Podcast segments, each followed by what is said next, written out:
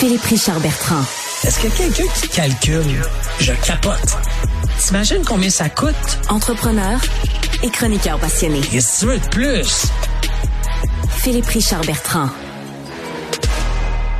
Bonjour Philippe Richard.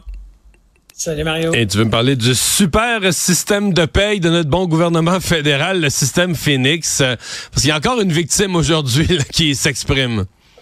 Ah ouais, en fait, euh, les gens sont obligés d'aller euh, chercher des hypothèques euh, sur leur maison pour essayer de combler les manques à gagner que le système a créés. Il faut savoir que le gouvernement euh, canadien estime OK, entre 500 et 700 millions qui n'ont pas été versés à ce jour à des employés.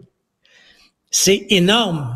c'est c'est En, du en jamais gestion vu. des ressources humaines, verser la paye, c'est pas mal la base, hein? Ouais, c'est pas mal la base. Mais ce qui est, ce qui est frustrant, Mario, c'est qu'on est allé chercher une entreprise américaine en 2011 qui s'appelle PeopleSoft et on a décidé d'adapter, de personnaliser. En anglais, on dit customize. Donc, on a personnalisé le logiciel pour le gouvernement fédéral.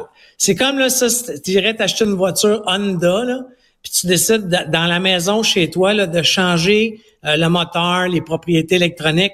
C'est voué à l'échec. C'est sûr que ça marchera pas.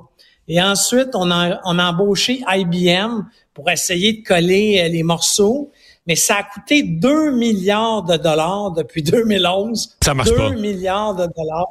Puis ça marche pas. Puis c'est pas sur le point de marcher.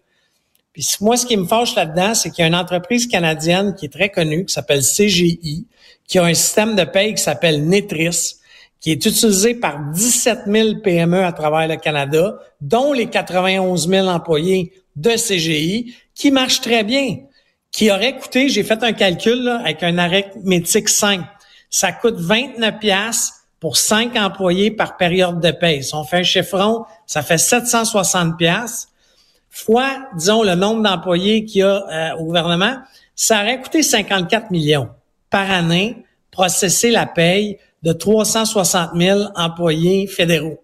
C'est déjà moins pire que 2 milliards. Pas quelque chose qui marche Avec pas. un système qui fonctionne. Ouais. Ouais, c'est un vrai, un vrai beau gâchis. Et puis effectivement, on oublie les entreprises de, de chez nous. Euh, une histoire à suivre. Et là, ouais, on a encore un cas de quelqu'un qui est obligé de réhypothéquer sa maison parce qu'il n'a pas eu sa paye. Philippe Richard, merci beaucoup. Merci. Salut, à la prochaine. On va s'arrêter.